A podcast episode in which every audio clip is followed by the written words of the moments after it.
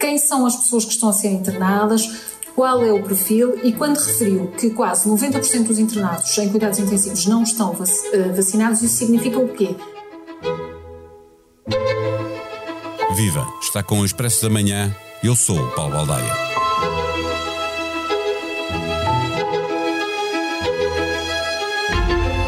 Esta semana andou meio mundo a comentar a eficácia das vacinas com base numa informação libertada por um membro do governo. De uma informação, diz-se que é viral exatamente quando ela ganha a faculdade de se espalhar através de um crescimento exponencial à custa dos hospedeiros que, recebendo a informação como verdadeira, logo tratam de a deixar correr em direção a muitos outros. Aconteceu com o secretário de Estado adjunto da Saúde, que nos informou sobre a percentagem de vacinados e não vacinados nas unidades de cuidados intensivos. Segundo António Lacerda Salles, 90% dos internados nestas unidades seriam pessoas não vacinadas. Assim sendo, jornalistas, comentadores e um sem número de pessoas nas redes sociais tratou de dar a boa nova a todos os vacinados, avisando igualmente os não vacinados sobre o risco acrescido que corriam.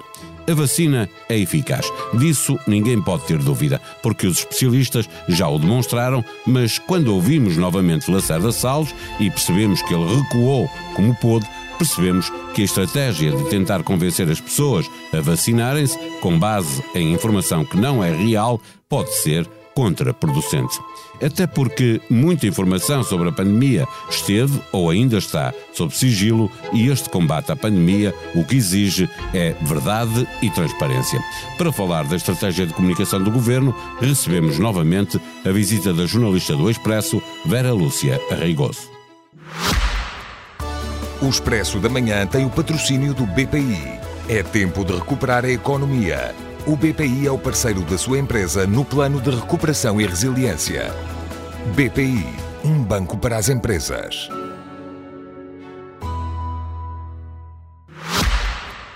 Para lançar a conversa, recuperamos o momento em que o secretário de Estado Adjunto da Saúde é questionado na SIC Notícias. Diverge, diverge, diverge e diverge de instituição para instituição e obviamente que resulta de conversas que vou tendo com colegas meus colegas das unidades de cuidados intensivos, e obviamente que é uma realidade heterogénea. Uma instituição poderá ser 90%, noutra 70%, noutra 58% ou 60%.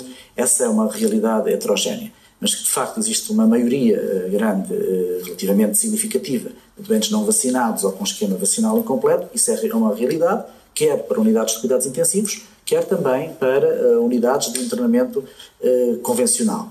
E, portanto, isso é mais um apelo que fazemos às pessoas para que se vacinem, para que vacinem, para que possam evitar doenças mais graves e para que possam, enfim, ficar internadas ou ficar em eh, unidades de cuidados intensivos. Viva Vera, o secretário de Estado adjunto da Saúde, António Lacerda Salles, eh, começou por afirmar que 90% dos internados nas unidades de cuidados intensivos eram não vacinados. Na noite de segunda-feira, na SIC Notícias, como acabamos de ouvir, instado a explicar estes números, recuou, eh, corrigiu, afirmando que os números são eh, muito dispares.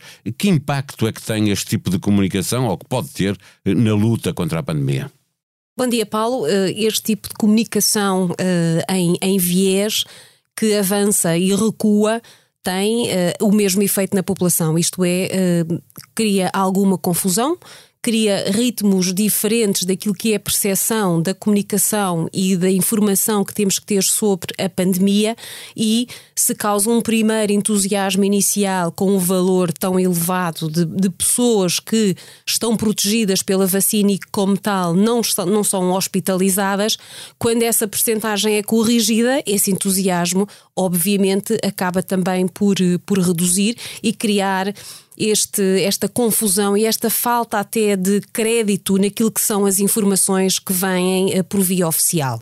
Lacerda Salles argumenta que pretendia apenas, apenas aqui entre aspas, obviamente é muito importante, incentivar as pessoas a vacinarem-se. Eh, não pode ter o efeito contrário no sentido que quem tem dúvidas eh, desconfia, desconfiará ainda mais, não é? Depois de, de perceber que a informação final não é verdadeira. Eu acho que, por um lado, sim, na medida em que uh, quando se dá uma informação e a seguir essa informação é corrigida e isso é feito pela parte do governo, cria, como é óbvio, essa desconfiança. Por outro lado, eu acho que neste momento a população portuguesa está já convicta e tem essa prova naquilo que é a realidade do dia a dia dos efeitos benéficos da vacinação e da capacidade que a vacina tem de evitar a doença grave. Uh, e isso tem, tem-se verificado, até porque estando nós quase todos eh, protegidos e alguns já, uma grande maioria dos portugueses com uma terceira dose, que tem sido também um sucesso uh, a nível mundial, nós vamos vendo à nossa volta que os infectados são normalmente casos ligeiros e assintomáticos. Portanto, temos a prova real daquilo que foi sendo apregoado sobre os grandes benefícios da imunização. E, ainda assim, olhando para esta polémica específica, eh, eh, não há dados sobre percentagens de vacinados e não vacinados. Eh, em enfermaria ou, ou, ou, nas unidades de cuidados intensivos, eh, mais do que nunca depois desta polémica, exige que, que estes dados sejam compilados e tornados públicos exatamente para que as pessoas acreditem que, que a vacinação é, é, é muito eficaz em evitar a doença grave. Claramente, e não é só em relação à vacinação, eu acho que tem a ver com tudo o que está relacionado com a pandemia e tivemos um exemplo bastante triste com a vacinação das crianças, com o, o tornar público ou não o parecer. Não se entende se numa questão de saúde pública em que tem que se mobilizar não uma faixa etária, mas todos os portugueses, que a informação não seja partilhada e não seja clara. Não tem que haver segredos. Se nós queremos mobilizar, nós temos que explicar e os portugueses têm capacidade de compreensão. Dizer faz-se assim e porquê, aquilo que sabemos é isto, quais são as limitações, quais são os riscos. Não temos que assumir aqui um papel quase de tutor que assuma a responsabilidade porque a população não é capaz de o fazer. Tem que haver uma partilha, porque isto é de facto uma luta de todos e, portanto, a informação tem que ser também ela de todos e clara. Ou seja, eh, e é a pergunta seguinte, eh, eh, tu defendes que não, não há razoabilidade nesta estratégia de, um, guardar informação, dois, dar informação que não é completamente verdadeira. Tu estavas a dar o exemplo da, da vacinação das crianças, há um outro, agora recente, deste mês, a FENPROF avançou com uma ação judicial para obrigar o Ministério da Educação a divulgar dados sobre a situação da pandemia nas escolas. Há muito que se pede, os próprios jornalistas pediram quer ao Ministério da Educação quer ao Ministério da Saúde, eh, e não conseguem eh, obter eh, dados sobre esta informação, na tua opinião, isto não faz sentido, era aquilo que estavas a dizer. Não, não faz sentido nenhum, até porque essa informação tem que existir e eu acredito que exista, que se saiba uh, esses dados sobre a percentagem dos vacinados ou não vacinados que morrem, que estão em cuidados intensivos, quem, que têm internamentos ligeiros, dos surtos nas escolas, quem é não é infectado. Essa informação existe. Outra coisa é se essa informação está ou não trabalhada para ser atempadamente partilhada, não só à comunicação social e uh, através da comunicação social chegar a todos os portugueses, mas até numa fase mais precoce que é aos profissionais de saúde e até aos consultores e aos peritos uh, que a quem cabe dar opiniões à Direção-Geral da Saúde e ao Governo sobre a estratégia, porque também eles muitas vezes não têm essa informação. Aqui o que eu acho que existe é uma incapacidade do governo em assumir que há alguma falta de meios, que não foi capaz de reforçar as estruturas uh, como era necessário e que, como tal, essa informação existe, mas não sendo trabalhada, torna-se completamente inútil. Ou seja, ela tem um objetivo que não está a ser conseguido porque essa informação e esses dados não são partilhados, porque não estão previamente trabalhados e organizados. Depois temos situações que são completamente incompreensíveis, que é alguma dessa informação chegar digamos, a, comentadores políticos em programas de televisão e não chegar aos médicos, aos peritos ou aos jornalistas que desde o início da Para pandemia. Bom entendedor, estamos a falar de Marcos Mendes. É verdade, estamos a falar de Marcos Mendes e, portanto, não se compreende como é que uh, essa informação lhe chega e não chega a quem, uh, desde o início da pandemia, trabalha todos os dias esta questão com um único objetivo: trazer a verdade e informar os portugueses. Ainda assim, pergunto se distingues informação técnica, como estávamos a falar há pouco eh, sobre os pareceres dos, dos peritos a propósito da vacinação eh, das crianças, eh, e informação mais comum, mais geral, como saber quantos surtos houve numa escola, que pode ajudar os próprios, as próprias direções das escolas a trabalhar melhor o combate que fazem em cada uma das escolas ou de agrupamentos escolares. Refirma toda a informação, porque mesmo essa informação, se quiseres, é uma informação técnica. Ela destina-se a tomar uma decisão que também ela é técnica. Tenha depois especificidades e graus de complexidade diferentes, mas que neste momento hum, é uh, facilmente compreensível, porque a pandemia e tudo o que está associado à pandemia tornou-se hoje já, digamos, de partilha e de utilização comum entre a população. Uh, Passaram-se a usar termos e a conhecer procedimentos uh, que não conhecíamos e, portanto, não há razão nenhuma para que essa informação, seja mais técnica ou menos técnica, não seja partilhada. A única razão é, provavelmente, essa incapacidade de a trabalhar para que possa ser devidamente divulgada. Final Finalmente, dois anos de Covid, um ano de vacinação. Eh, a DGS chegou a ser aconselhada a atualizar uma tática de medo. Foi publicado um documento nesse sentido, realçando alguns números, eh, como aliás faz com os maços de, de tabaco, eh, com imagens para obrigar as pessoas a pensar no que lhes pode acontecer, ou em campanhas para evitar acidentes rodoviários. Mete-se medo às pessoas, com a verdade, obviamente para que elas percebam bem eh, qual é o risco que estão a cometer eh, ou a correr e, depois tomarem uma decisão elas próprias. Em algum momento se, se percebeu que, que, a sociedade portuguesa agia por medo. Estou a pensar, por exemplo, logo no início da pandemia, quando decidiram o confinamento, já Portugal estava dentro de casa, não é? Claramente.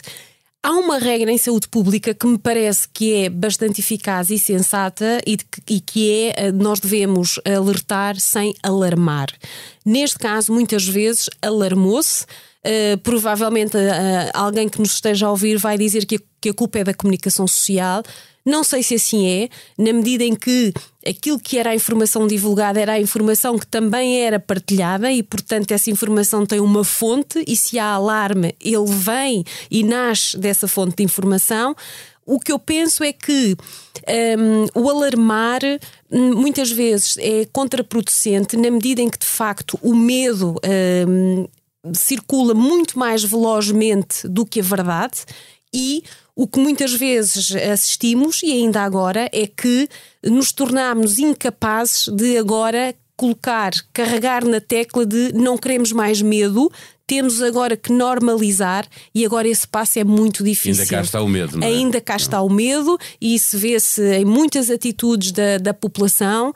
Em alguns casos, isso até pode ser eh, benéfico num primeiro ou, ou, num segundo momento, mas não é de todo na fase em que nós estamos, em que já percebemos que, pelo número de novas infecções, nós estamos a passar para uma outra etapa uh, da pandemia, em que é preciso agir com uh, muita cabeça fria uh, e olhar para esta infecção mais agora como uma outra infecção respiratória e não como algo completamente inovador e inesperado e desconhecido, porque temos dois anos desta pandemia, esta variante vai dando sinais de que se cumpre aquilo que é a regra ancestral da virologia, que é quanto mais veloz é um vírus, menos perigoso ele se torna para o seu hospedeiro caso contrário, ele perde velocidade. Se o infectar em demasia, colocando numa cama de um hospital ou matando esse hospedeiro, ele não se transmite. E, portanto, não é isso que está a acontecer. Estamos, de facto, numa nova fase e aqui o medo tem que recuar um bocadinho para dar aqui lugar àquilo que é a verdade,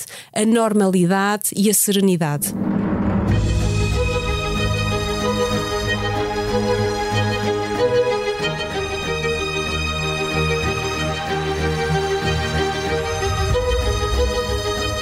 Para subscrever nas aplicações de podcast tem uma oferta do Expresso, da SIC e da SIC Notícias que convém não perder. Cultura, política, economia, sociedade e humor. O mais recente episódio da Noite da Má Língua, o programa cujo nome estamos legalmente impedidos de dizer, o eixo do mal, irritações, linhas vermelhas, sem moderação uma lista de luxo com os melhores debates da atualidade. O Expresso e a SIC foram vítimas de um ataque informático, mas nem por isso há razão para parar. Bem pelo contrário. Enquanto não conseguem desbloquear os sites desse ataque, continuam a publicar notícias através das suas redes sociais. A sonoplastia deste episódio foi de João Martins. Tenham um bom dia, nós vamos voltar amanhã. Até lá.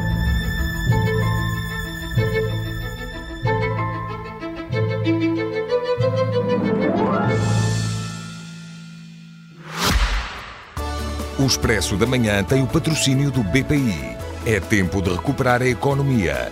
O BPI é o parceiro da sua empresa no plano de recuperação e resiliência. BPI, um banco para as empresas.